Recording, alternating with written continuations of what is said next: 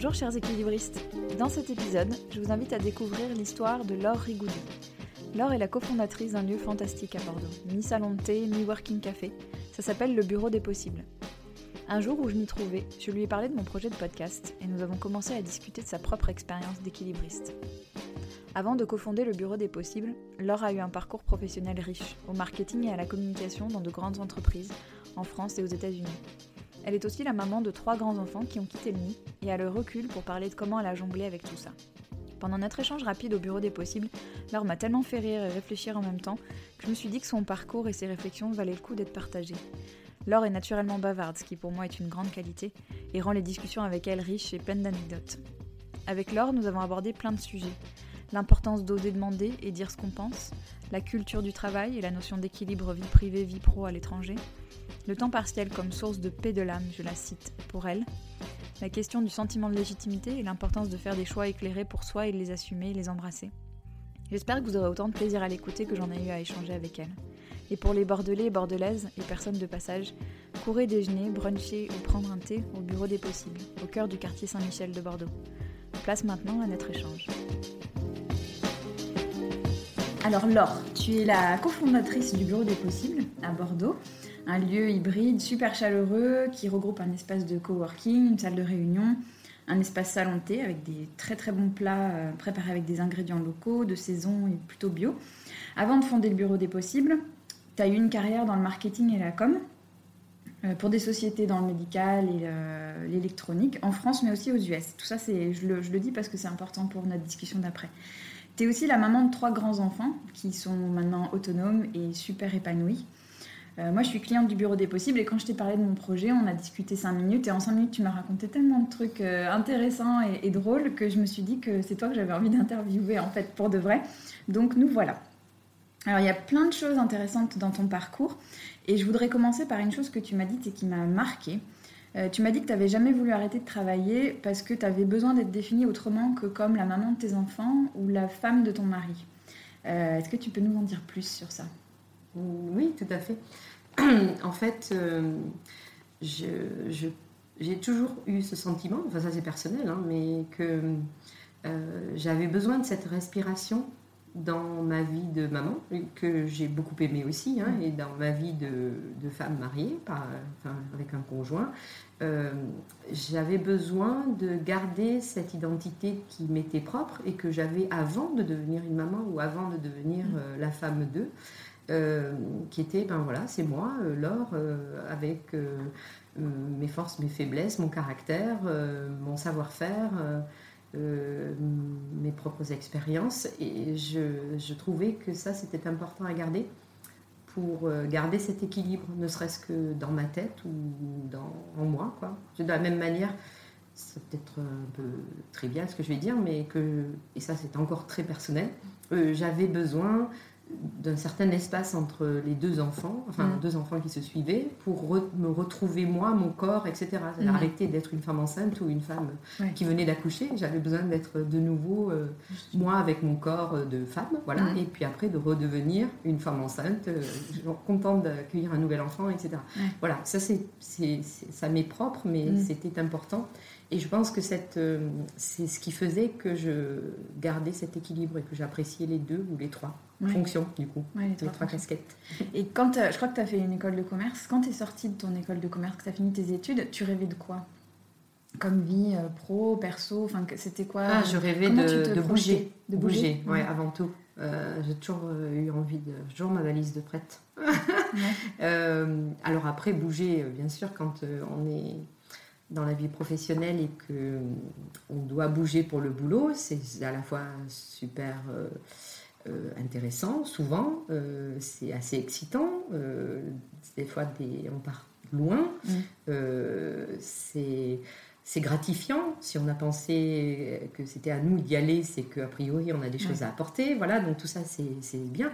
Après, ça peut faire aussi des moments loin de la maison, euh, des week-ends où euh, ben, on tourne un peu en rond parce qu'on a fait le tour du mall euh, aux États-Unis, qu'il n'y a pas trop grand-chose d'autre à faire d'ici qu'il y ait la soirée de gala pour démarrer le congrès ou je ne sais quoi. Mm. Ça fait des galères d'avion, aller ou retour, la valise qui n'arrive pas, le train, l'avion en retard ou je ne sais quoi. Ça peut faire ça aussi. Ça fait des départs à 4h30 de la maison pour attraper un, avion improbable à, 5 heures, à 7h. Enfin bon, voilà, il n'y a, a, pas que des bons côtés, mais, mais de façon générale, c'était ça, c'était bouger, euh, partir, aller voir ailleurs, euh, me déplacer pour le boulot, rencontrer d'autres personnes. J'ai mm. toujours travaillé avec des entreprises américaines, il se mm. trouve que c'est comme ça, ou presque toujours. Euh, et j'ai toujours été dans mon travail, soit au niveau européen, soit j'ai travaillé aux US, et puis en revenant, pareil, au niveau européen ou mondial, donc j'ai eu toujours affaire à des distributeurs, des vendeurs, euh, des clients qui, qui, étaient de toutes sortes de pays. Mhm. Et ça, c'était une vraie richesse pour moi, une vraie ouverture sur le monde. Oui. Ouais, alors justement, toi qui as connu, euh, c'était plutôt des grosses structures dans lesquelles tu travaillais, il me semble. Oui, enfin la dernière boîte, non, mais oui, celle d'avant, oui. Texas Instruments, puis après je travaillais pour Cordis qui a été avalé au bout du compte par Johnson Johnson. D'accord. enfin après moi je suis vite partie à ce moment-là, mais. D'accord. Et euh, et justement, tes expériences dans ces grandes entreprises-là, quand euh, tu as donc vécu tes trois grossesses, j'imagine, euh, employées dans ces, dans ces grosses structures, ça a été quoi ton expérience de, de, de, femme enceinte dans ces structures-là? De euh, femme enceinte et de jeune maman Oui, alors, de femme enceinte, pas grand-chose, si ce n'est, je me rappelle très bien, je pense que c'est une histoire d'hormones, tout ça, que, que en, quand j'étais enceinte, j'avais beaucoup moins de stress. Ah. C'est mm. comme si le fait de. Enfin, j'avais, j'avais un but dans la vie qui était bien au-delà de toutes les petites mesquineries ou les choses, les petites choses de la, de la quotidienneté qui, qui auraient pu m'atteindre sinon, parce que je suis quand même de façon générale plutôt stressée, mm-hmm. parce que très perfectionniste, etc. Euh, et là, euh, je me rappelle très bien que c'était comme. Euh, comme une, une cape d'invincibilité que je remettais quand j'étais enceinte en me disant euh, bah, finalement après eux le déluge hein. euh, j'ai quelque chose de plus important à faire moi mm. euh, il y a des choses plus importantes dans la vie et tout ça ça me permettait de relativiser donc mm. ça c'est ça c'est un très fort sentiment que j'ai eu à ce moment là mm-hmm. une, une, seule anecdote rigolote enfin finalement assez pathétique mais j'ai eu quand je travaillais chez Cordis euh, pour euh, ma deuxième grossesse, quand j'attendais Titouan, j'ai eu affaire à un, patron euh, anglais qui était le responsable marketing mondial à l'époque, qui, ne me regardait plus dans les yeux quand il me parlait. À partir du moment où j'ai commencé à afficher un ventre vraiment rond, quoi. comme si c'était pour lui insupportable. Alors je ne sais pas si dans sa vie personnelle il avait eu Pourtant, je crois, qu'il, je crois me rappeler, mais je ne sais pas trop, s'il avait des enfants ou quoi, s'il avait eu un souci avec ça, si sa mm. femme n'a jamais pu avoir d'enfants, ou si ça n'avait rien à voir, si c'était simplement qu'il trouvait parfaitement euh, offensant d'avoir une femme enceinte euh, parmi son équipe. Mais mm-hmm. Ça a été, euh, je ne me suis pas tout de suite rendu compte, je trouvais bizarre qu'il ne me regarde pas dans les yeux, et puis fini par faire le lien, voilà. Ah ouais. Bon, et après, il, quand il a survécu, et moi aussi, à cette période difficile. Et quand t'as pu être enceinte, tu t'as regardé dans oui, les yeux. Oui, voilà. ouais, c'est bon, voilà, c'est comme ça. Oh là là, c'est drôle. Et euh, tu m'as aussi parlé, toi, tu m'avais aussi raconté l'expérience euh, quand tu étais enceinte de 7 mois, je sais plus de quelle, euh, quelle grossesse c'était. C'était toujours Titouan, le pauvre. c'est lui. Son déplacement. oui, ouais. Alors, ça, c'est une expérience qui m'a permis d'être moins bête la fois d'après pour le troisième enfant. Euh, j'étais donc euh, jeune maman, euh, Lou avait deux ans et quelques, on habitait aux États-Unis et moi je travaillais avec, entre autres, avec. J'étais travaillé en marketing et je travaillais sur des produits qui étaient fabriqués en France. Donc bon, c'était pour ça aussi que c'était intéressant que je sois française parce que du coup je faisais le lien, je connaissais l'équipe en France et tout ça. Et euh, du coup, je devais régulièrement me déplacer et revenir en France euh, pour le travail aussi. Et la dernière fois que je me suis déplacée avant que Titouan ne naisse, j'étais donc enceinte de 7 mois. J'avais un très gros ventre, euh, voilà. Et, et, ils m'ont payé la classe économie. Pour faire le voyage, alors que le voyage en revenant des États-Unis, c'est de nuit, donc avec un siège qui ne s'abaissait pratiquement pas, et surtout une tablette qui butait sur mon ventre. donc en fait, j'ai eu mon plateau repas à, à à 30 degrés euh, en essayant de maintenir mon liquide dans le, dans le verre. Euh, voilà, pour le trajet. Et je me suis dit, euh, ils m'auront eu cette fois, mais pas deux fois. Et aucun de mes patrons, euh, des gens autour de moi, moi j'étais trop jeune et trop bête pour euh, me dire, bah écoutez, non, pas dans ces conditions-là. Mhm. et, et, aucun des patrons, c'est tous des hommes, autour de moi, n'a eu l'idée de me proposer de voyager mhm. en business ou de ne pas faire ce voyage. Mhm. Ouais, c'est fou. Et ça, c'est hyper intéressant sur le fait de ne pas oser demander, en fait, de ne pas se ah sentir légitime. Moi, ça me rappelle un, truc qu'un un de mes patrons m'avait dit, m'avait dit, enfin, il avait dit de manière, euh, c'était pas dirigé à une situation spécifique, mais il avait dit, de toute façon, il n'y a, y a qu'au bébé qu'on donne à pleurer. Euh, il y a qu'au bébé qui pleure, pardon, qu'on donne à manger. Ah Proverbe chinois, je sais pas si c'est vrai, mais ça m'est vraiment resté en tête, parce qu'effectivement, quand on ne demande rien, euh, on n'a rien, et, et, en fait, c'est dans des situations comme ça où on n'ose pas, où en fait, il faut faut peut-être se mettre dans la position de se dire si c'était une amie à moi qui vivait ça, qu'est-ce que je lui conseillerais et se l'appliquer à soi en fait. Parce qu'on on, on, on ose peut-être moins pour soi que pour les autres. Et, euh, oui, certainement. Et puis on est. Euh, euh, enfin, je trouve, enfin moi en tout cas, c'était comme ça que je l'ai vécu. On se sent beaucoup moins facilement légitime dans le boulot qu'on a en mhm. tant que femme. Mhm. moi, j'ai eu plein de patrons hommes qui avaient le poste qu'ils avaient, avec les responsabilités qu'ils avaient, etc. Non pas parce qu'ils le méritaient, mais mm. parce qu'ils avaient une grosse voix, une grosse carrure mm-hmm. euh, et un aplomb surtout à toute mm-hmm. épreuve. C'est-à-dire qu'ils ne doutaient pas une seconde qu'ils étaient faits pour le job. Alors que souvent, surtout au niveau management, c'est plus compliqué de manager les gens, les mm. ressources humaines. Euh, ils n'étaient pas bons, enfin avec le recul. Après, on est de plus en plus critique quand on acquiert de l'expérience, parce qu'au début, on ne sait pas. Et mais on regarde ces gens-là comme un enfant regarde ses parents presque. Voilà, on, se dit, on est intimidé, on se dit bon, euh, s'il est à ce poste-là, c'est certainement qu'il mérite, qu'il sait plus de choses que moi, etc. Mm-hmm. Quand on acquiert un peu d'expérience et qu'on voit un peu les coulisses, on s'aperçoit que beaucoup de fois, euh, l'avancement euh, de ces messieurs, c'est pas. Bien sûr, il y a plein de gens talentueux aussi, mm. mais il y a plein de gens qui sont au niveau de. Ils sont arrivés à leur niveau d'incompétence pratiquement, parce qu'ils sont des hommes, parce qu'ils n'ont pas hésité à être disponibles. Euh, sans dire moi à 6h ou 7h le soir, enfin 18-19h, il faut absolument que je parte parce que là la garderie ferme ou la nounou, il faut que je la laisse.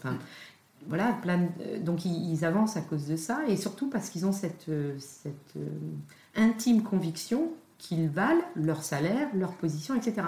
Alors je trouve qu'en tant que femme, on est très souvent en train de se dire euh, oui, mais là, si je demande ça, la prochaine fois que je voudrais partir un peu plus tôt pour récupérer le gamin ou ça, on va me le reprocher. Mm. Ou, euh, et moi, j'ai très souvent, pratiquement tout le temps, pas, tout le temps, mais presque tout le temps, eu besoin d'aller réclamer une, augmentation, mm. Par exemple. Oui. C'est déjà, déjà, bien que tu sois allé la réclamer. Oui, mais je l'ai réclamé bien plus longtemps, certainement après que je l'aurais dû, euh, peut-être, euh, ou je l'aurais fait si j'avais été mm. un homme, quoi. Mm. Donc tout ça, c'est vrai que c'est. Et qu'il faut se battre contre soi-même parce qu'on se met des freins à nous-mêmes. Mm. Ça, je suis d'accord avec toi. Je suis d'accord avec toi. Euh, d'où cette idée là à laquelle je viens de penser, mais de se dire, parce qu'on est toujours meilleur conseiller des autres que de soi-même. Oui, c'est vrai. Et euh, donc peut-être de se dire, ben, si j'avais une amie qui était dans cette situation-là, euh, je lui dirais, mais vas-y, pourquoi? Et donc se l'appliquer à soi, quoi. Tout à fait. Et est-ce que tu as l'impression d'avoir progressé, entre guillemets, sans jugement là-dessus, au fur et à mesure des années de ta carrière? Est-ce que tu as l'impression que quand dans tes dernières expériences en entreprise, tu avais plus d'aplomb justement pour aller pour t'affirmer Est-ce que tu te sentais plus légitime, ce sentiment ah, de oui, oui. Mais en fait, il y a aussi une chose, alors là c'est peut-être aussi tout à fait personnel, mais mm. euh, je trouve qu'avec l'âge, on se désinhibe. Super. Enfin, moi, moi, très clairement.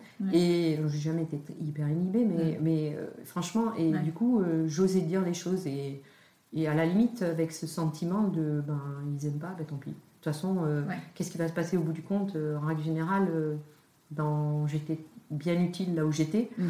Euh, je savais que, parce que, encore une fois, je suis perfectionniste, je me stresse facilement et tout ça, donc je faisais les choses à fond, pas à moitié. Je me disais, qu'est-ce qu'ils pourront me reprocher? Mm. euh, Donc, euh, j'osais dire les choses. Et par exemple, dans la dernière entreprise, j'ai eu, on a eu des, on a eu affaire à des gens incompétents souvent dans mm. le management, etc. Et on faisait les choses malgré tout parce qu'on était suffisamment expérimenté en dessous pour euh, prendre les choses en main. Mhm. Et je leur ai dit plusieurs fois. Mhm. Je leur ai dit en anglais, ça disait euh, We succeed despite mhm. management. Ah et je leur ai dit clairement plusieurs fois. Et il y a un, boss qui nous a été euh, parachuté et à qui j'ai dit ben, J'ai rien contre toi, je te connais pas. La première fois, le premier dîner qu'on a eu ensemble, euh, parce qu'on était sur un congrès, on est allé dîner tous les deux, on était tous les deux, je le connaissais encore pas, et je lui ai dit, bon, j'ai rien contre toi, je te connais pas, euh, voilà, moi je ne mm. juge pas, mais euh, on a fait sans toi jusque-là, et voilà, on t'attendait pas pour faire, donc j'espère que tu pourras nous apporter quelque chose. Et ça, je l'aurais jamais dit 20 ans plus tôt. Ça, c'est bien, c'est rassurant qu'on progresse. Oui, voilà. Mm. Je pense, je pense qu'on mm. progresse parce que bon, on en a vu d'autres aussi, etc. C'est pas un sentiment de toute puissance ou quoi. C'est pas ça. Mm. C'est pas le fait de se dire euh, oh mais moi je connais, l'autre il connaît pas. C'est pas c'est pas le truc. C'est de se dire finalement pourquoi je euh, je m'inhibe comme ça? Pourquoi mm-hmm. je ne dis pas les choses? Parce que on s'aperçoit souvent, on, souvent on ne dit pas les choses parce qu'on se dit les répercussions vont être euh, hyper importantes. Et on le voit à tous les niveaux. Moi, je, une anecdote qui n'est pas dans le boulot mais qui est parlante, je mm. trouve. J'ai longtemps été euh, très investie dans euh, les associations de parents d'élèves parce que mm. les enfants allaient dans une école, enfin dans une section internationale, mm-hmm. dans une école publique, mais dans une section internationale. Et on avait monté un groupe de parents, parents d'élèves de ces sections parce qu'ils étaient des, des, sections avec, qui étaient très méconnues, même si elles étaient abritées par l'éducation nationale, étaient très méconnues par l'éducation nationale elle-même et qui avaient des besoins très spécifiques. Et donc, euh, euh, donc euh, j'ai assisté, entre autres, ben, comme j'étais élue des parents d'élèves, j'ai assisté, entre autres, à des CA au lycée. Mm. Et on avait un proviseur dans ce lycée qui était imbuvable et qui était un monsieur qui, qui se croyait au-dessus de beaucoup de choses, etc., qui, qui, qui, semait un peu la terreur. Et, et je me suis opposée ouvertement pas, pas, pas, systématiquement, mais quand il y avait besoin, où je posais des questions qui étaient des fois dérangeantes, parce que je savais qu'il n'avait pas envie d'y répondre, mais il fallait qu'on ait des réponses. Et j'ai plusieurs fois eu d'autres parents d'élèves euh, ou des autres parents d'élèves élus de la FCPE ou d'autres euh, qui me disaient euh, oui mais bon quand même il faut faire attention parce que les répercussions sur les enfants après et je lui dis, mais de quoi parlez-vous mm. J'ose espérer. J'ai beau, mm. pour moi, c'est beau être un ennemi, entre guillemets, quelqu'un qu'il faut, voilà, qu'il faut, faut contrôler, enfin pas contrôler, mais avoir un contre-pouvoir. Mais de quoi parle-t-on? J'ose espérer que l'ensemble du lycée, a une, enfin le corps professoral, etc., a suffisamment de déontologie pour ne pas reporter sur mes enfants ce que moi je fais en tant qu'élu de parent d'élèves et maman d'eux. Euh, les deux sont dissociés. Et effectivement, c'était totalement dissocié. Mais la grande majorité des gens, inclus les élus de parents d'élèves, pensaient qu'il ne fallait pas trop l'ouvrir pour pas que les enfants souffrent. Donc euh, voilà, et ça, je trouve qu'on en est malade de ça souvent. Mm. Euh, on ne dit pas parce que ça pourrait. Et puis finalement, le jour où on ose dire, on s'aperçoit que. Ben, Pourquoi on n'a pas osé avant ben voilà. voilà, le monde ne s'effondre, le monde ne s'effondre pas. Euh, on n'est pas viré sur le champ. Enfin bon, tout dépend de ce qu'on dit et comment on le dit, bien sûr. Mais non, il y a plein de choses qu'on peut dire en, mm. respectueux et en restant dans, les règles de voilà de l'ajoute verbale normale, quoi. Mais mm-hmm. on a le droit de dire qu'on n'est pas d'accord. On a le droit de poser la question qui fâche si on a besoin de la réponse, quoi. Mm. Oui, je pense que dans le milieu du boulot, pareil. Il faut mieux mesurer le risque qu'on prend en fait. On, a l'impression qu'on prend un risque énorme euh, à, s'affirmer comme ça et en réalité non. Oui. Et si on le prend, ce risque énorme, mm. ça veut dire que quelque chose est vraiment pas bien dans ce qu'on vit et qu'il vaut mieux en partir. Tout à fait. Aussi. Après, voilà, c'est plus facile à dire mm. qu'à faire euh, selon la pression. Euh, budgétaire enfin, que l'on a dans sa vie à, un moment donné. On a aussi des emprunts, il faut mm. que le salaire rentre, etc. Mais se rendre malade pour le boulot, c'est non, il faut pas. Enfin, je veux dire, il y a un moment, il faut dire stop. Et si euh, donc si on ne peut pas, euh, à un moment donné, s'il y a des choses qui ne se passent pas bien, et si on ne peut pas dire de façon encore une fois mesurée, mm. euh, raisonnable, etc., mm. que les choses ne vont pas, et mm. si ça, ça emmène les foudres, c'est qu'on n'est pas au bon endroit ou que la personne qui vous lance les foudres ne devrait pas être là, et en tout cas qu'on ne doit pas être en dessous, quoi. Voilà. je crois qu'il faut voilà. Et en fait, je me suis souvent dans des situations là, parce qu'une fois j'avais été convoquée par ce fameux proviseur, euh, j'en ai quand même pas passé une assez mauvaise nuit la nuit d'avant parce que euh, on était vraiment convoqués, ça allait, a priori ça allait être, euh, on m'avait dit la dernière fois que moi j'ai été convoquée comme ça, il m'a scotché au mur. je m'attendais à tout, donc j'ai pas super bien dormi parce que j'affûtais mes arguments et tout ça pour mais bon, euh, euh, finalement, euh, voilà, il m'a pas scotché au mur, je suis restée calme et au bout du compte, j'ai tenu bon et j'en ai ressenti une, un soulagement et une fierté derrière en Mm. sortant. Quoi. Mm. Euh, il faut des fois oser aussi affronter les démons et que ce Oui. qu'on raconte n'est pas aussi terrible qu'eux. Oui. et je pense que c'est aussi super important pour sa propre sa propre santé mentale. Je veux dire son Non, propre équilibre. vrai. Encore une Ouais. fois, euh, d'arriver à se dire euh, non, ça c'est le cauchemar, c'est le monstre dans le placard quand on est enfant, ou Mm. etc. Euh, Mm. On ouvre la porte du placard, on a eu très peur en ouvrant la porte du placard, mais finalement le monstre il est tout petit. Ou et c'est souvent ça Mm. dans les peurs vrai. que l'on a, c'est souvent irrationnel. Et alors c'est pas simple de les affronter et d'oser ouvrir la porte du placard, mais ça fait un bien fou quand on l'a fait. C'est vrai, ouais, ouais, c'est vrai. Il y a, y a une, une citation que j'aime bien, c'était Axel Tessandier qui disait ça dans une interview. Elle disait euh, La confiance en soi, on s'en fiche, ce qui est important, c'est le courage. Et Mhm. ça rejoint un peu ce que tu dis. Je trouve ça hyper important de- d'oser, en fait, de, de se dire Bon, bah, euh, je sais pas trop, mais j'y vais quand même, et puis je, je- je prends mon courage à deux mains et, et je dis ce que j'ai à dire, ou euh, je fais ce que j'ai à faire, et puis voilà, on verra bien les Exactement, conséquences. exactement. Et souvent les conséquences sont bien moins dramatiques que ce qu'on a imaginé. ouais, ou ouais, que ce que les le- gens nous ont dit. Donc en fait, on se, on se met beaucoup de menottes nous-mêmes ou de freins aux pieds, euh, de boulets euh, qui n'ont pas lieu d'être. Ouais. Donc voilà. Après, il faut rester courtois. euh. Ah oui, et c'est ce que je voulais dire. En fait, j'avais perdu parce que j'ai fait ma petite di- digression. Mais ce que je voulais dire, c'est que euh, il faut. euh, Ça y est, j'ai encore perdu mon fil. Bon, tant pis. Je Ça- ça te reviendra. Ouais, ça me reviendra. Je voulais, je voulais en revenir aux, aux entreprises. Euh, moi, je me pose beaucoup la question, la question de ce qu'elles peuvent faire pour faciliter la vie des, des salariés en général. Alors, ma réflexion est partie des mamans parce que c'est des choses que j'ai vécues, mais euh, c'est beaucoup plus large en fait. C'est d'une manière générale les équilibristes, que les gens que j'appelle les équilibristes, c'est-à-dire des gens qui ont une vie, euh, finalement c'est tout le monde, mais qui a une vie pleine, qui n'a pas que sa vie professionnelle, qui a envie de s'investir, qui, a envie de faire du bon travail et de s'investir dans, dans son travail, mais qui a aussi envie de vivre autre chose en dehors du travail. Qu'est-ce que les entreprises, qui sont aujourd'hui pas très très bonnes sur ce sujet-là, de, de l'intégration des autres points de la vie, qu'est-ce qu'elles pourraient faire d'après toi de, de nouveau, de différent, euh, pour prendre en compte ce fait que, que les salariés ne sont pas que des salariés, qu'ils ont une vie à côté et que c'est important d'équilibrer tout ça Ouais. Je pense que c'est une vaste question. Mm. Euh, Déjà, c'est en train de diminuer parce que la, la génération Y, là, elle, elle Mm. bouscule les, les, les, les choses établies. Euh, mais je pense qu'il faut que l'entreprise comprenne que, et certaines entreprises ont commencé à le comprendre, qu'un salarié heureux est un salarié beaucoup plus productif. Mm. Et que beaucoup de choses, de mots qui atteignent l'entreprise et qui euh, finalement euh, grignotent sa rentabilité Oui. ou, ou- voilà, euh, sont des choses qui pourraient être évitées si le salarié avait pouvait vivre son travail pleinement sans, sans, euh, sans être si stressé ou etc., avoir Mhm. des doubles contraintes. Ou, bon, voilà. Mhm.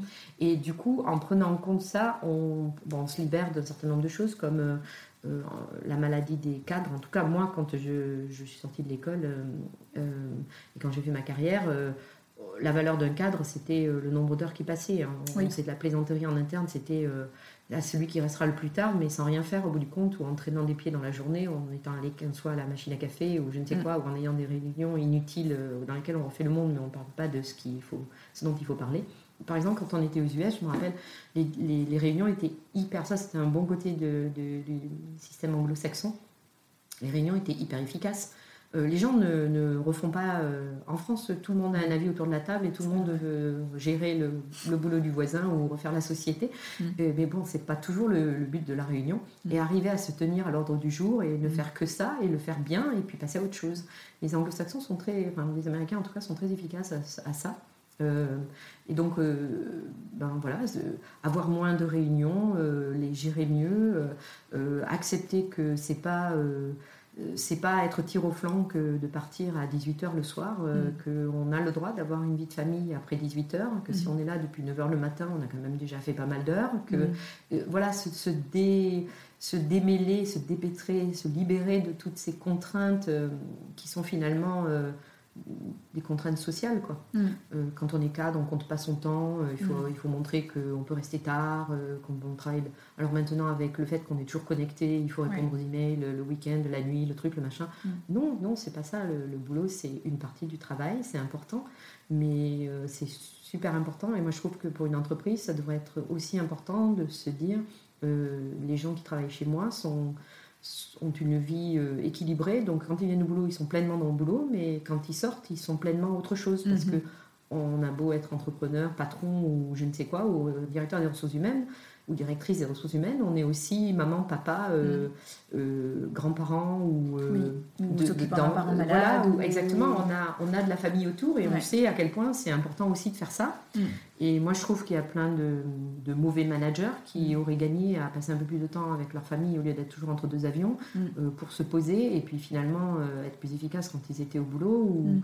Ou, voilà, parce qu'en fait, ils s'étourdissaient. moi, j'avais un patron comme ça, un patron américain. Euh, il sait, moi vraiment c'est l'impression que j'avais, et je pense que c'était vrai, il s'étourdissait dans les déplacements. Ah il est toujours en déplacement. Mm. Mais je pense que c'était sa façon à lui d'éviter de traiter les problèmes. Donc en fait, moi je faisais une liste des choses dont, pour lesquelles j'avais besoin de son avis ou de son accord, etc. Et j'étais toujours en train de le coincer entre deux portes, mais littéralement pour arriver à lui faire signer un document, tout ça. Et en fait, c'était, je pense, il était. Euh, sa hantise, c'était de prendre des décisions. Mhm. Et, donc, euh, en n'étant jamais, voilà, c'était une fuite en avant, en n'étant jamais disponible, en étant toujours en train de partir à une réunion, mhm. partir à un, déplacement professionnel, etc. Mais il n'avait jamais besoin de prendre des décisions ou de signer des papiers ou mhm. voilà, jamais le besoin de se poser pour décider quelque chose ou prendre une décision stratégique. Ou... Et je pense franchement que c'était une fuite. Et puis en même temps, ça lui donnait l'air de quelqu'un de très important puisqu'il ah, devait être partout. Euh, eh, exactement. Donc en fait, euh, voilà, il se. Mm. et, en fait, euh, je suis à peu près persuadée de mon analyse, de la véracité de mon analyse, parce que ce monsieur n'avait comme structure hiérarchique sous lui qu'un grand râteau. Ah oui. En fait, il maintenait tout le monde en direct sous lui, mm.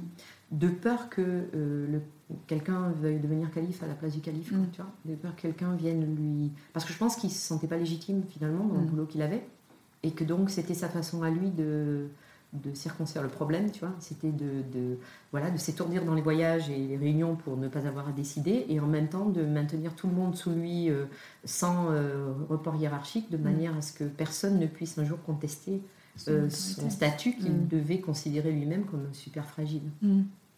Mais ouais, ce, côté culturel, effectivement, de mesurer la performance des gens à leur euh, présence physique, c'est très français. il y a plein de pays où ça se fait, mais c'est très français. Tu, parlais des États-Unis. Euh, moi, j'y ai vécu un petit moment et je me souviens que mes parents disaient, ben, culturellement, là-bas, les gens qui étaient encore là après 17 heures, c'était soit qu'ils s'organisaient très mal dans leur travail, donc euh, ils n'étaient pas bons, soit qu'ils avaient un problème à la maison et que c'était de la fuite, justement, que de vouloir rester au bureau. Enfin, en gros, c'était des losers, les gens qui restaient tard. Euh, et, Alors ça a un peu changé aux US parce qu'avec les nouvelles technologies, parce que maintenant le, truc pervers c'est que celui qui ne répond pas à ses emails le week-end ou à 23h, c'est le loser justement. Donc euh, malheureusement ça s'est perverti. Euh, mais de façon générale quand même, quand on regarde les horaires des Américains, mm. alors certes ils ont beaucoup moins de jours de congés payés. Oui les Français. Mais euh, d'ailleurs, toutes les études internationales le montrent, ils sont beaucoup moins productifs aussi. Euh, donc, en fait, ils font des journées plus courtes. Mais de toute façon, il n'y a pas de, a pas de, secret. Je veux dire, l'homme est fait partout sur la planète de la même façon. Il y a un moment donné, il faut aussi poser ses bagages et se poser deux minutes. après, il y a des pays comme moi, on a travaillé plusieurs mois en Hollande. Mhm. Alors là, c'était à part le très grand chef de mhm. service personne ne restait après 17h. Mm. Mais à 18h, ils mangent de toute façon. Les enfants sont sortis de l'école à 15h, à 18h, tout le monde est à table, donc à 17h, on part. quoi. Et, euh, et, moi, en bonne française, je, sortais de l'école et je faisais un stage. Euh, et en fait, euh, moi, en bonne française, je partais avec le chef de service parce que je sortais d'une école de commerce, mm. j'étais cadre, enfin, j'allais devenir cadre et il est, pour moi, c'était pas pensable de partir à 4h30 ou 5h alors que tous les, Hollandais devaient se dire mais qu'est-ce qu'elle fait là oui, encore T'as su ce qui se disait ou pas? Non, je n'ai pas, pas, pensé à leur demander, j'aurais dit. mais ils se disent oh là là, elle est jeune mariée, mais alors elle ne doit pas supporter son mari parce qu'elle reste à point d'heure. Ouais, c'est bête. Et franchement, je me rappelle très bien que moi je trouvais bizarre qu'ils partent si tôt, mais eux ils ne voyaient pas le problème quoi. Mm. Et ils n'arrivaient pas, euh, enfin ils arrivaient plus tôt de façon générale, ils arrivaient plutôt vers 8h le matin que 9h comme en France. Mm. Euh, mais après ils prenaient une pause déjeuner, après ils prenaient ils étaient hyper rythmés. Moi, je me rappelle, euh, euh, ils, euh, ils, avaient une pause le matin et une pause l'après-midi pour aller boire un café. Et alors, tout le monde travaillait, et puis, quelle que soit leur activité, si c'était, je dis n'importe quoi, 10h15 la pause de café, de 10h15 à 10h30, à 10h15, tout le monde me laissait tomber littéralement son stylo, ou arrêtait de taper sur le clavier et partait en pause. Mm. Et il revenait un quart d'heure plus tard. Mm. C'était vraiment comme un métronome. Ouais. Euh, voilà, et mais personne n'aurait pensé à dire ces gens-là sont des tirs au flanc euh, ou n'importe. Donc c'est vraiment très, c'est vraiment des, des choses euh, très, oui, des, des espèces de d'obligations sociales qu'on se crée, hein, enfin professionnelles. Donc il faut sortir de ça, mais il faut aussi, euh, euh, il faut bien sûr pas être là à minuter son travail non plus, mais il faut se dire que oui, il y a un temps pour le travail, mais il y a un temps pour d'autres choses, et que si on est, on a vraiment un gros déséquilibre, Mm. c'est souvent que soit on a effectivement un problème, Mm. euh, on ne supporte pas d'être chez soi, ou Mm. on n'a rien à dire à son conjoint, ou j'en sais rien, ou on ne veut pas s'occuper des gosses, j'en sais rien. Euh, soit euh, soit qu'on a une vie tellement vide à côté qu'il n'y a que le boulot. Et alors, oui, mais quand on part à la retraite, oui, mais si on perd son travail, c'est dramatique. En fait. Donc, en fait, euh, moi, je pense que les entreprises, euh, de la même façon que moi, j'ai j'ai commencé le télétravail euh, il y a longtemps déjà, et c'était vraiment pas du tout la mode. Ça, ça devient quand même un peu plus euh, démocratique.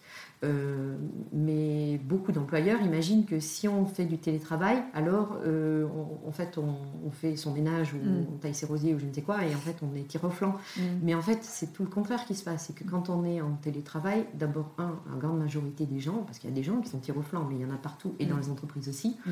euh, qui viennent tous les jours et qui font semblant de travailler et qui font rien. Mais quand on a un minimum de conscience professionnelle et quand on est de toute façon jugé au travail, Mm. euh, il y a un moment donné, il faut le faire le boulot. Donc Mm. qu'on soit à la maison ou pas, on le fait. Et on est, mais alors, tellement libéré de, tous les, de toutes les interruptions Mhm. incessantes qu'on a dans le milieu de l'entreprise, Mm. des gens qui rentrent dans votre bureau euh, pour vous demander un truc, un autre, machin, des, des réunions où il faut aller, où on s'aperçoit que finalement, est-ce qu'on était vraiment utile dans cette réunion, ou est-ce qu'elle a besoin de durer trois heures, etc. Donc tout ça, toutes ces scories-là, on Mm. s'en débarrasse en faisant du télétravail. Alors certes, c'est plus solitaire, encore qu'avec les nouvelles technologies, on est quand même en Mm. relation, mais du coup, on est d'une efficacité, mais Mm. redoutable. Et donc en même, en Ouais. même peut-être moins de temps, euh, on- et puis on n'a pas le trajet, enfin, Mm. il y a tout ça. Et du coup, on a, on a non seulement beaucoup de temps à donner au, au boulot, Mm. mais en plus, on- après, on a du temps de qualité euh, Mm. aussi chez soi. Donc en fait, par exemple, je sais pas moi, tous ces gens qui passent euh, leur vie à être sur le périph' euh, Oui. parisien ou bordelais, mon Dieu, s'il y en a tout un tas qui pouvaient rester chez eux pour travailler, ne serait-ce que plusieurs jours par semaine, mais tout le monde y gagnerait. Ouais. Y compris l'écologie. Euh, surtout. Ouais, non, mais c'est Non, un mais y compris, tu as bien raison. ouais, non, mais. Et je suis contente que tu parles du télétravail parce qu'il y a un sujet dont je voulais te parler. Euh, alors, il y a un sujet vaste qui revient beaucoup dans les conversations que j'ai avec mes, mes amis et puis les femmes que je- qui m'entourent. C'est la culpabilité. Alors, Mm. même quand on l'appelle pas comme ça, elle est toujours un peu là qui rôde, tu sais. Euh, et quand on a échangé au bureau des possibles, tu m'as dit quelque chose qui m'a interpellée. Tu m'as dit que tu as demandé un temps partiel le jour où la culpabilité l'a emporté sur le plaisir de travailler. Oui, c'est vrai. C'est vrai, tout à fait.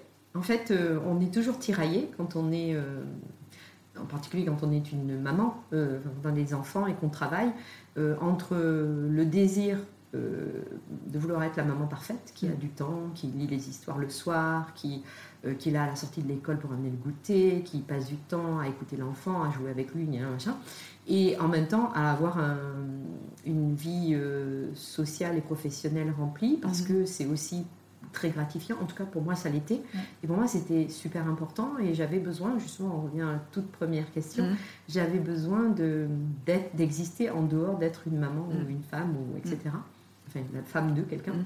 Et du coup, euh, ben, on jongle avec tout ça et ces impératifs. On veut à la fois être hyper performant. Enfin, moi, je le voulais euh, Mm. au travail. Je voulais pas que on puisse dire euh, oui, mais elle fait le travail à moitié Mm. ou voilà, il fallait que le travail soit fait.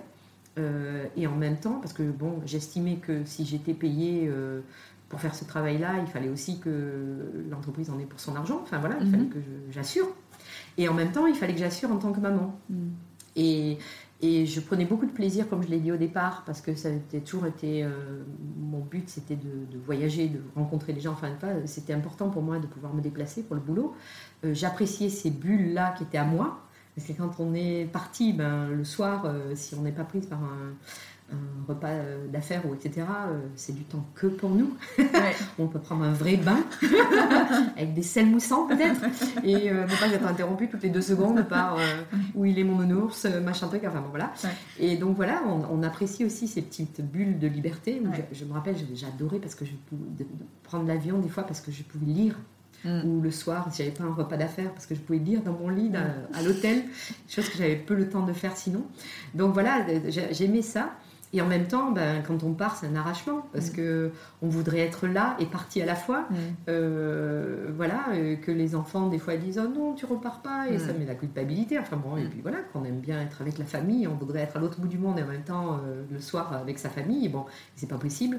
Donc voilà, il fallait jongler avec tout ça. Et le fait, pendant longtemps, ça a été suffisamment gratifiant pour moi. J'arrivais à suffisamment bien gérer pour certes, euh, il y avait le petit arrachement quand je partais, mais bon, je partais jamais. Enfin voilà, j'ai jamais connu la vie et j'ai jamais voulu accepter un poste dans lequel j'étais partie euh, trop souvent. Donc mm. euh, il y avait des moments, aux périodes de congrès, tout ça, je partais régulièrement. L'automne, le printemps, c'était une période où je voyageais plus, mais voilà, j'étais pas commerciale toujours sur les routes. Mm. Enfin, j'ai jamais accepté des postes comme ça. Donc j'avais quand même une vie où j'étais la plupart du temps à la maison aussi. Mais donc j'avais cet équilibre et je le gérais bien. Enfin, je veux dire, je ne me sentais pas mauvaise maman et je ne me mhm. sentais pas euh, mauvaise professionnelle non plus. Et puis il y a eu un moment où, euh, où voilà, euh, comme, comme je l'avais dit, je, mhm. la, la, culpabilité l'a, la, emporté sur le plaisir du travail. Et, et là, je, c'était de plus en plus dur de partir pour le travail sans mhm. me dire je loupe quelque chose, je ne vais pas être présente comme il faudrait pour mes mm. enfants, ou je ne vais pas moi les voir grandir comme je voudrais, ou je ne sais. Et à ce moment-là, euh, ben, j'ai pris la décision de travailler à temps partiel. Mm. Euh, temps partiel, c'était quand même euh, un 4-5e. C'était mm. pas. Voilà, c'était un temps peu partiel, mais partiel quand même. mais cette journée de liberté que j'avais, qui était généralement le mercredi, sauf si j'étais en déplacement, ça me faisait un jour de récup, mais qui me permettait du coup de prendre des vacances avec les vacances scolaires. Mm-hmm. ça m'a apporté, ça m'a rééquilibré. Et du coup, euh, j'ai du coup accepté, c'est vrai, une coupe de 20% dans mon salaire. Bon, ça, c'est immédiat, hein, c'est mathématique. Euh, en revanche, au niveau des responsabilités, de la charge de boulot, mm. euh, ça n'a rien changé. Donc, en fait, j'ai juste travaillé plus fort et eu plus de stress, enfin, de stress dans le sens plus de choses à faire dans un temps limité. Mais la liberté et la paix de l'âme que j'ai acquise euh, par ce biais mm. a été pour moi essentiel pour retrouver cet équilibre que j'avais perdu à un moment donné. Et, ça, a intervenu à un moment particulier de la vie de tes enfants? C'est l'arrivée du troisième ou euh, une année scolaire un peu difficile pour l'un? Enfin, Qu'est-ce qui a été le déclencheur de cette demande? Alors, je n'arrive pas à me rappeler, non. Je, je, sais juste que je me suis dépêchée quand j'ai analysé que, voilà, enfin, je veux dire, j'ai analysé, oui, je mm. suis arrivée à cette conclusion que c'était ça qui pêchait. Euh, je me suis dépêchée de demander mon congé, enfin mon temps partiel, pardon, parce que Titouan euh, n'avait pas encore 3 ans, mm. il devait avoir 2 ah ans et quelques, donc j'en avais deux. Mm. Et deux enfants, je veux dire, euh, Noah n'était pas encore né.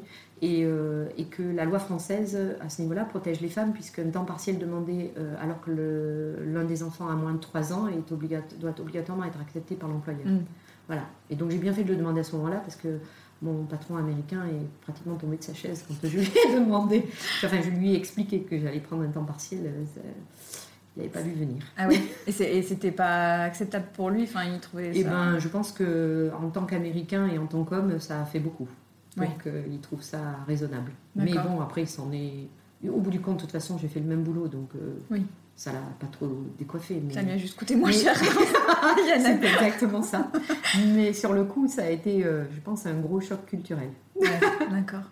Mais tu l'as pas payé après. Enfin, je veux dire, on te l'a pas. Est-ce que tu as l'impression que ça t'a pénalisé après dans ta progression ou ça n'a pas eu d'impact? Non, c'est ça, c'est diffus à dire parce que en fait, euh, euh, j'ai fini par quitter l'entreprise et ce boulot parce que je j'avais fait le tour. J'étais chef de projet en marketing depuis longtemps. Mhm. Euh, j'avais évolué, j'avais travaillé euh, aux États-Unis, en Europe, j'avais vraiment en charge de la gamme au niveau mondial, donc euh, j'avais quand même évolué, mais c'était le même personnage qui mhm. avait tout son staff en râteau sous lui. Mhm. Et j'avais à l'époque explicitement dit que je ne ferais pas ce boulot toute ma vie, que j'en avais fait le tour. Euh, que donc je ne resterai pas indéfiniment, qu'il fallait absolument euh, recruter un junior ou une mm. junior pour que je puisse euh, former, travailler en tandem avec cette personne parce que j'avais beaucoup de boulot Mhm. euh, pour me soulager. Et deuxièmement, si possible, amener cette personne à me prendre ma relève quand moi je partirai. Et ça n'a pas eu lieu. Et j'ai fait mon préavis et je suis partie et il ne m'avait pas remplacé. Mm. Et voilà. Mais donc peut-être que je l'ai payé de cette manière-là, ouais, quelque part.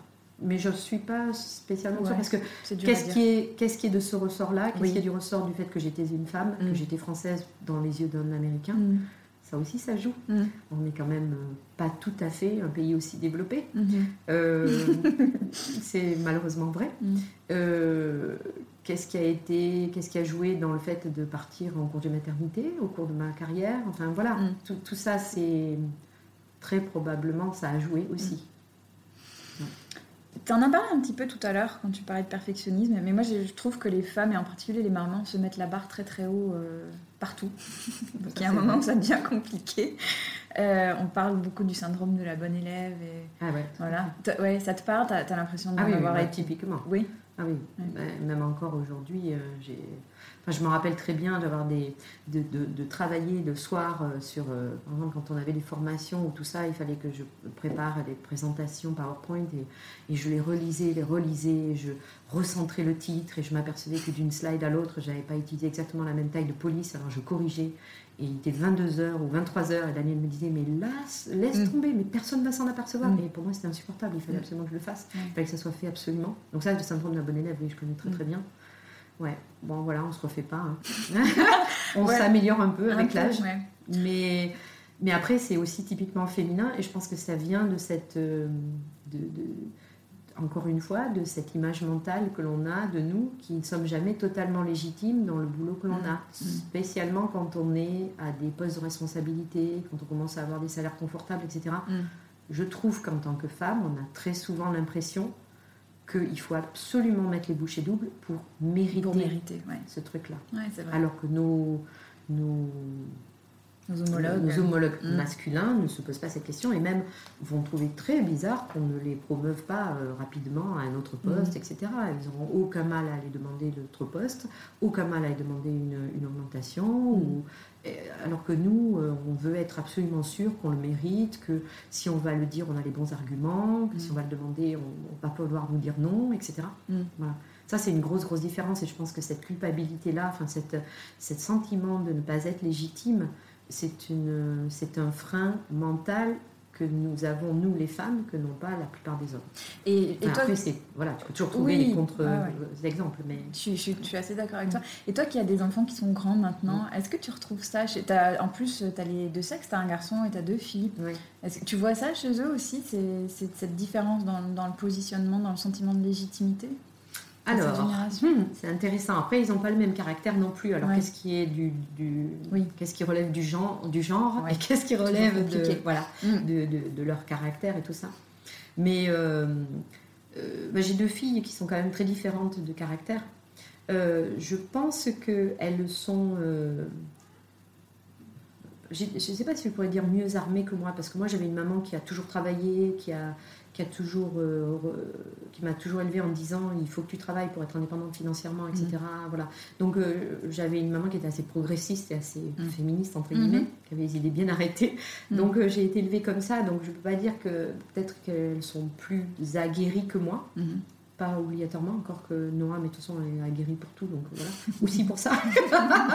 mais mais c'est vrai que elles sont perfectionnistes toutes les deux. Mm. Elles sont, euh, voilà, elles vont au bout du truc. Elles euh, vont être sûres d'avoir super bien fait. Alors, le syndrome de la bonne élève, euh, Noah a beau être aguerrie, alors elle, elle en Mm. est vraiment l'exemple parfait.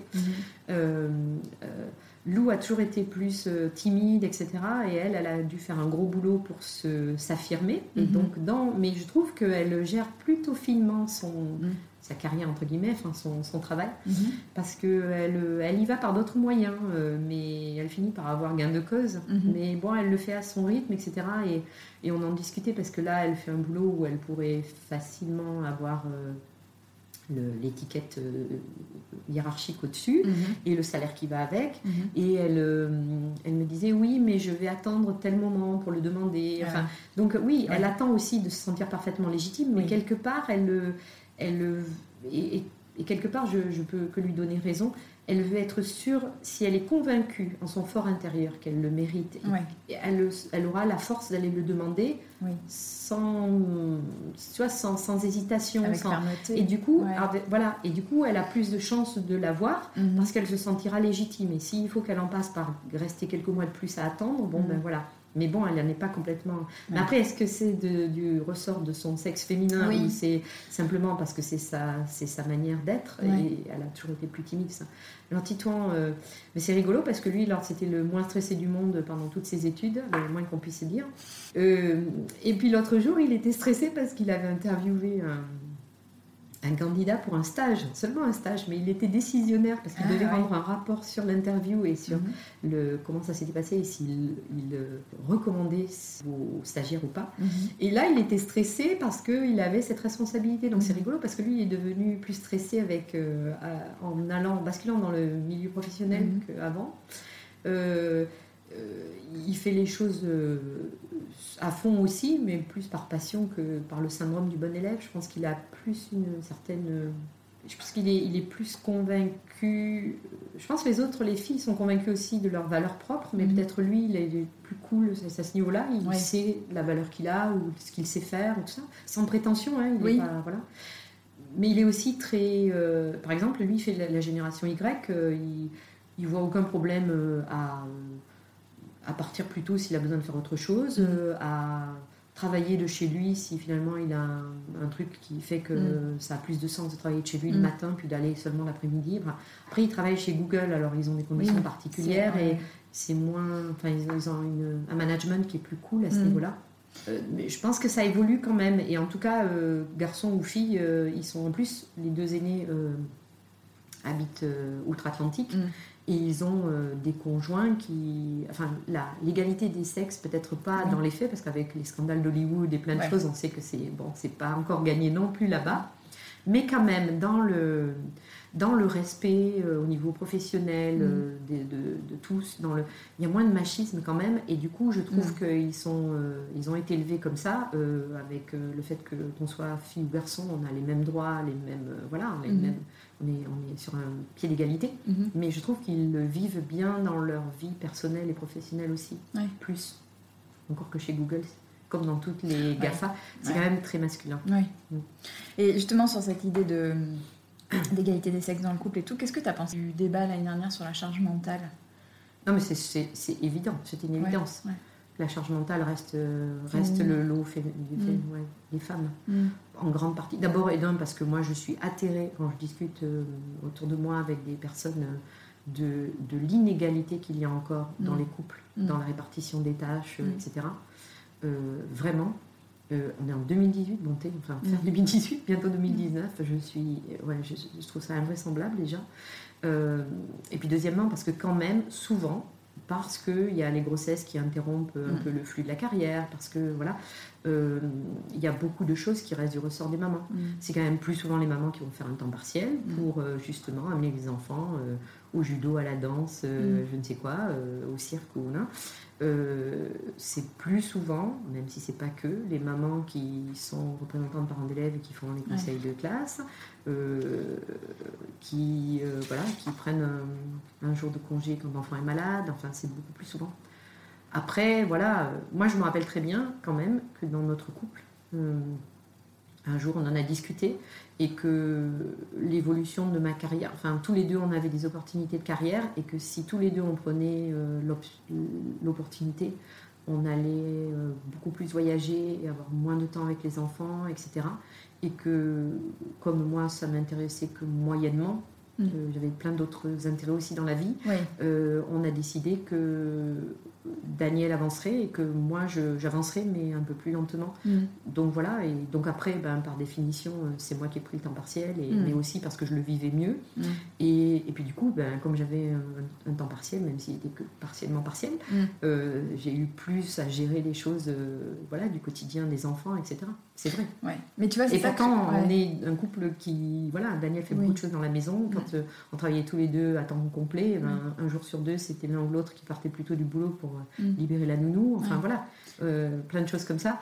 on a, mais il y a eu un moment quand même où il y a. Voilà. Mais après, j'ai fait ce choix de façon, euh, je pense, éclairée. Ouais. Parce que pour mon équilibre à moi, Mm. et pour que je me sente bien à la fois dans, mon, dans ma vie de femme euh, active et dans ma vie de maman et de, et de, de, de- de femme Mm. euh, mariée, euh, j'ai fait le choix de lever un peu le pied. Mm.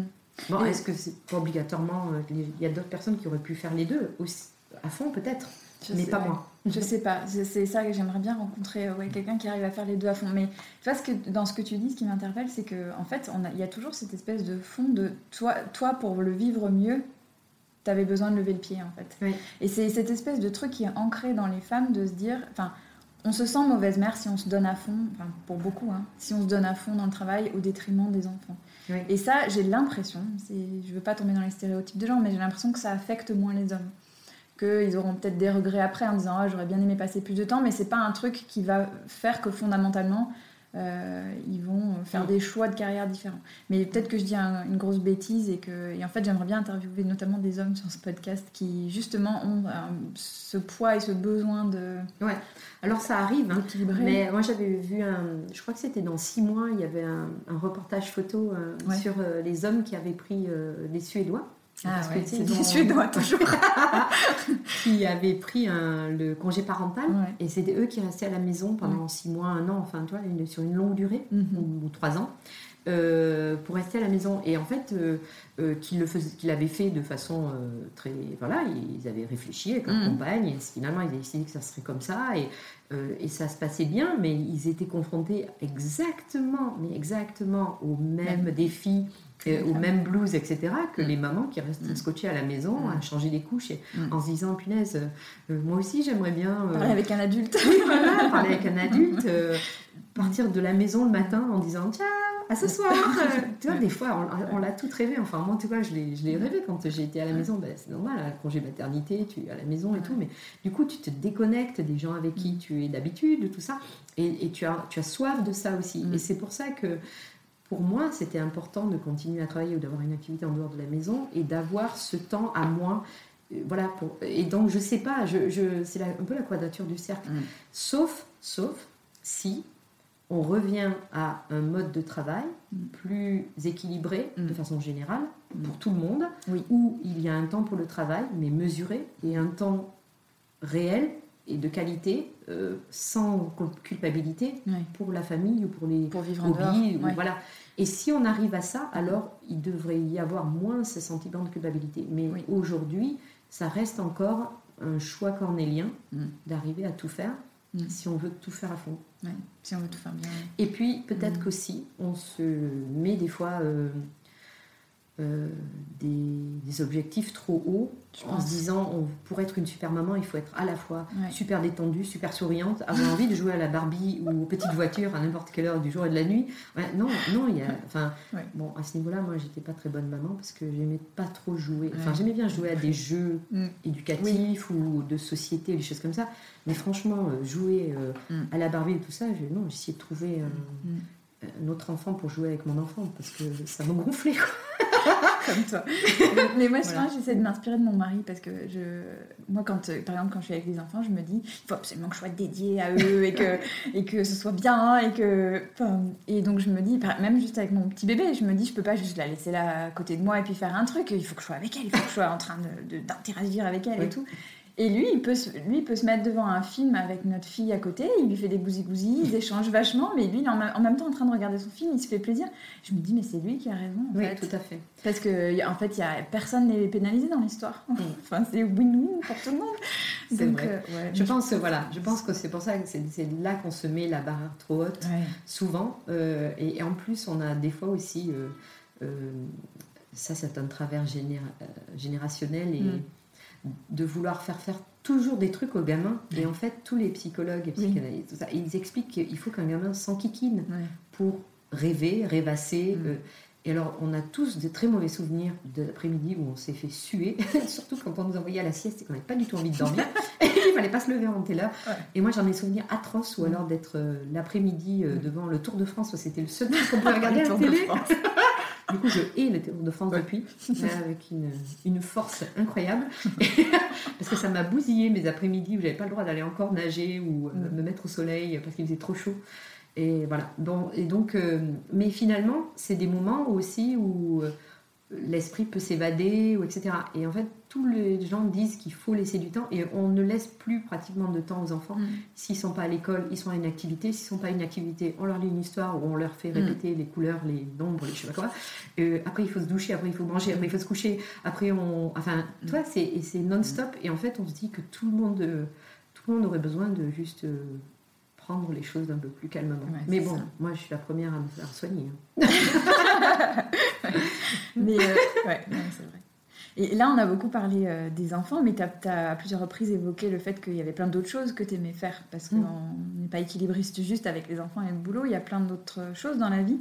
Est-ce que, je me demande, est-ce que quand les enfants quittent le nid, est-ce qu'on on se donne plus de temps pour faire ce qu'on aime faire euh, Est-ce que après, il y a une autre question aussi plus par rapport à ta reconversion, mais est-ce que tu as eu l'impression d'avoir plus de temps pour euh, peut-être de temps à donner à tes passions Tu as une vie associative assez riche aussi euh? Alors j'ai eu entre deux, parce que j'étais un peu entre deux boulots, quoi. Mmh. Donc là, je me suis donné, sur, parce que ça me permettait aussi de sortir de la, maison et de faire des choses pour une mmh. bonne cause et tout ça. Donc mmh. c'était super intéressant. Puis ça me permettait d'interagir avec d'autres personnes, de me sentir utile, d'avoir une activité en accord avec mes valeurs. Enfin, c'était vraiment bien.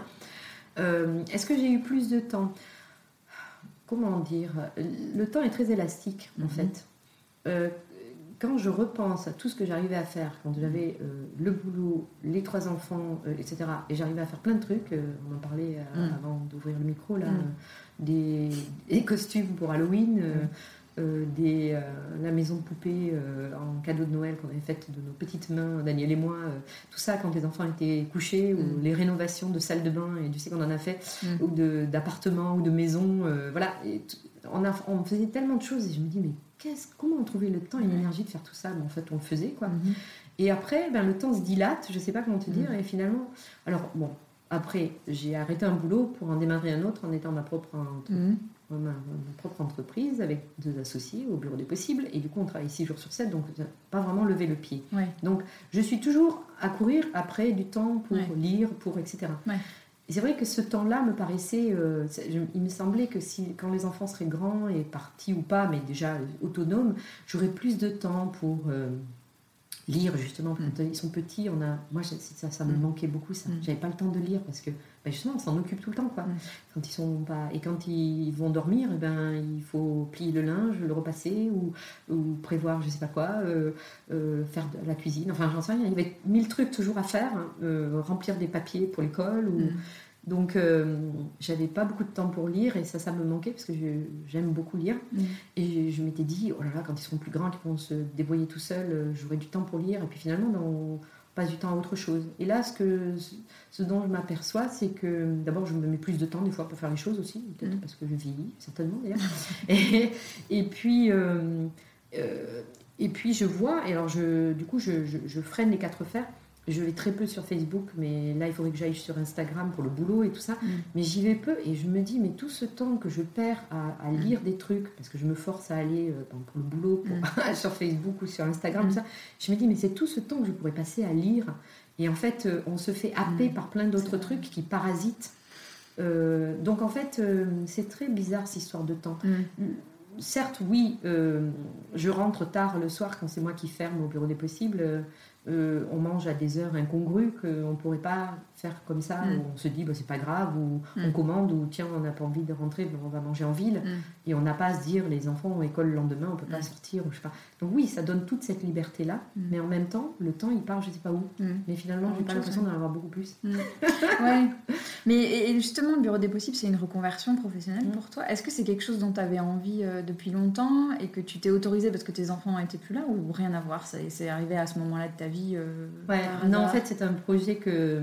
Enfin, non, pas le bureau des possibles en lui-même. Ça, ça, a maturé et tout ça euh, mm. de façon, euh, par un concours de circonstances. Mais le fait de vouloir faire autre chose et de sortir de, du monde de l'industrie et, et d'être ma propre patronne, enfin, mm. etc., d'une manière ou d'une autre, ça, oui, ça fait longtemps que je mm. tournais autour de l'idée.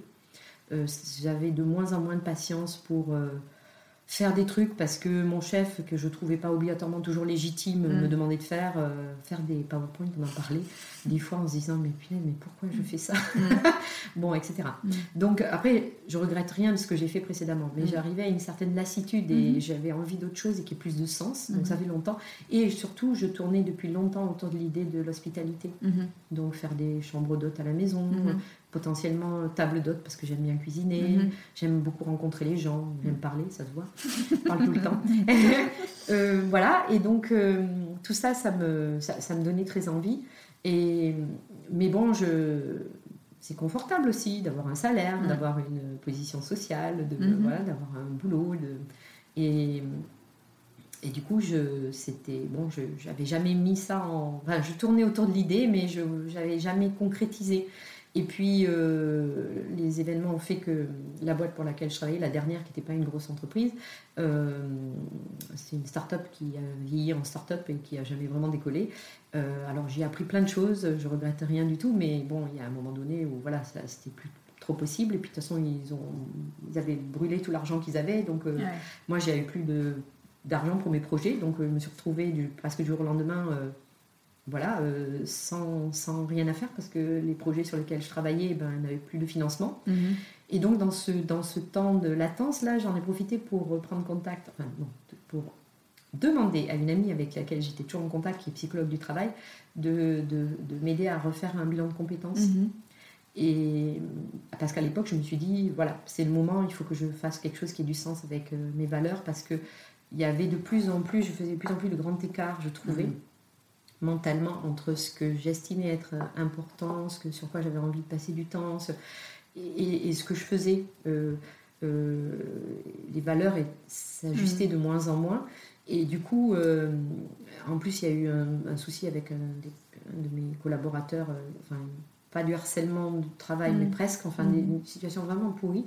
Et du coup, euh, du coup ça a été le déclic et, et j'ai utilisé ce temps de latence où j'avais, j'étais encore dans la société, mais, mais les projets étaient, étaient mis à- voilà, en sommeil pour faire ce bilan de compétences. Et, et Pascal, la- l'ami cher qui, qui m'a aidé à faire ce bilan de compétences, euh, m'a libéré, m'a m'a- Mm. M'a, conforté dans le fait que oui, j'avais des valeurs très fortes et que c'était ce, ce non-alignement entre ce que je faisais et ce que je voulais faire qui, qui, m'usait, Mhm. euh, qui m'a donné le courage de sauter le pas. Quoi.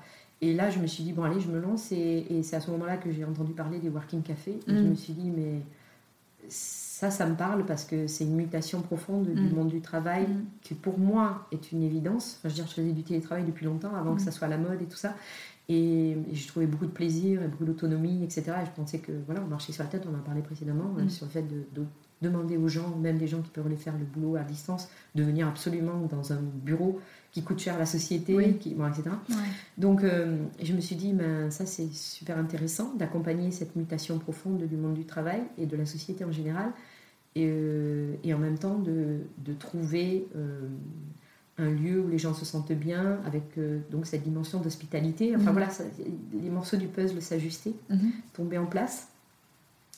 Et puis, euh, par, le, euh, par l'association Les Amis de Supercop, Mhm. par laquelle, par laquelle j'ai connu euh, Zoé et Alex, ben, voilà, j'ai trouvé des associés, parce que je ne voulais pas me lancer seule. Et finalement, le, le projet avec elle, puisque Zoé est pâtissière, et par le fait qu'on ait trouvé un local à Saint-Michel, qui est quand même un peu le ventre de Bordeaux, Mhm. avec les capus et tout ça, Mhm. Euh, et ben, c'est devenu un salon de thé working café, pas seulement, et avec donc euh, un préalable éco-responsable, enfin, c'est fait partie de l'ADN du projet.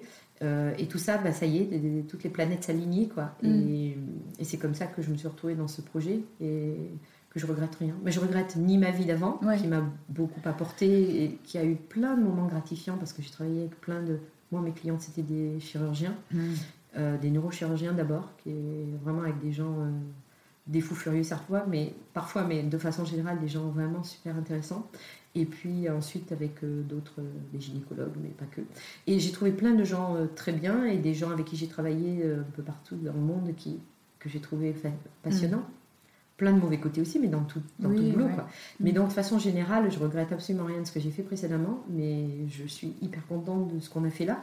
Et je l'ai toujours vécu en me disant c'est une magnifique aventure humaine, avant tout. avec mes associés, pour moi-même, avec mes associés et avec euh, les clients, enfin les gens Mm. qu'on rencontre par le biais du Bureau des possibles. Et quoi qu'il arrive, ça sera toujours Mm. une super expérience. Ouais. Même si ça ne doit pas continuer éternellement, même si à l'époque on a démarré, euh, parce qu'encore là, on n'a pas trois ans, donc tant qu'on n'a Mm. pas trois ans, hein, on sait que c'est pas gagné pour une entreprise, mais même si ça devait échouer, tout ça, euh, ça sera un super moment et je suis bien contente d'avoir euh, Mm. sauté ce pas. Ouais. Ah, c'est chouette. Et il y a une question que j'aime bien poser, c'est est-ce que tu as appris sur toi récemment? Justement, ça fait le lien avec ce que tu viens de dire. Dans le bureau des possibles ou ailleurs? Euh, au- fil du temps, euh, on s'aperçoit de la façon dont on a géré euh, les bonnes et les mauvaises situations, quand on a géré les bons et mauvais management, Mm. quand on a osé dire ou pas les choses, etc. On apprend beaucoup à ce moment-là Mhm. aussi. Je ne sais pas si l'expérience actuelle m'a beaucoup appris.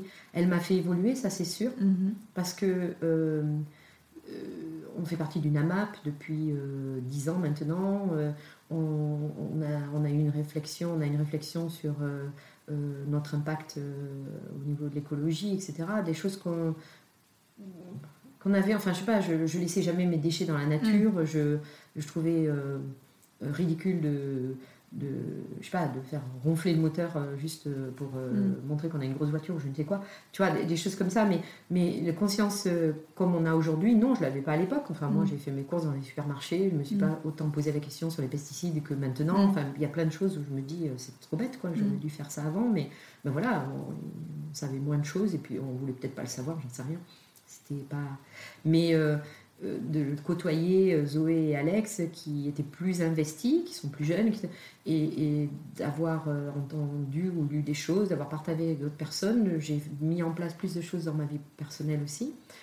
Pas sur le zéro déchet, mais de faire moins de déchets, Mm. de pas d'éviter les emballages, de, euh, et, et qui sont des, des vrais plaisirs au quotidien. Mm. Euh, on fait notre propre lessive, alors des fois on Mm. jette quand même euh, du skip ou de l'ariel ou je ne sais quoi pour Mm. rajouter un peu parce que par moment il, il faut aussi, euh, voilà, surtout quand on nettoie, je sais pas, les, les, euh, les tabliers euh, ou les torchons du bureau des possibles, tout ça, Mm. il faut on fait bouillir, enfin bon, on- mais, mais c'est super et en fait on s'aperçoit qu'il y a plein de choses comme ça. En, en fait j'avais entendu au travers des amis de Supercop euh, euh, l'interview de, on ne me rappelle plus son, son nom, mais de la famille Zéro Déchet. Ah Oui, oui. Euh, et il expliquait que depuis qu'ils avaient adopté, alors bon, eux ils le font de manière monastique, hein, euh, ils vont au bout, bout, bout des trucs, mais qu'ils s'étaient libérés de plein de contraintes de la société de consommation et qu'en fait ils avaient retrouvé du temps, de l'argent et tout ça, et qu'ils pouvaient vivre avec bien moins. Mm. Parce qu'en fait, il y a plein de choses, on est obligé de gagner beaucoup d'argent parce qu'on est obligé d'en dépenser énormément. Oui.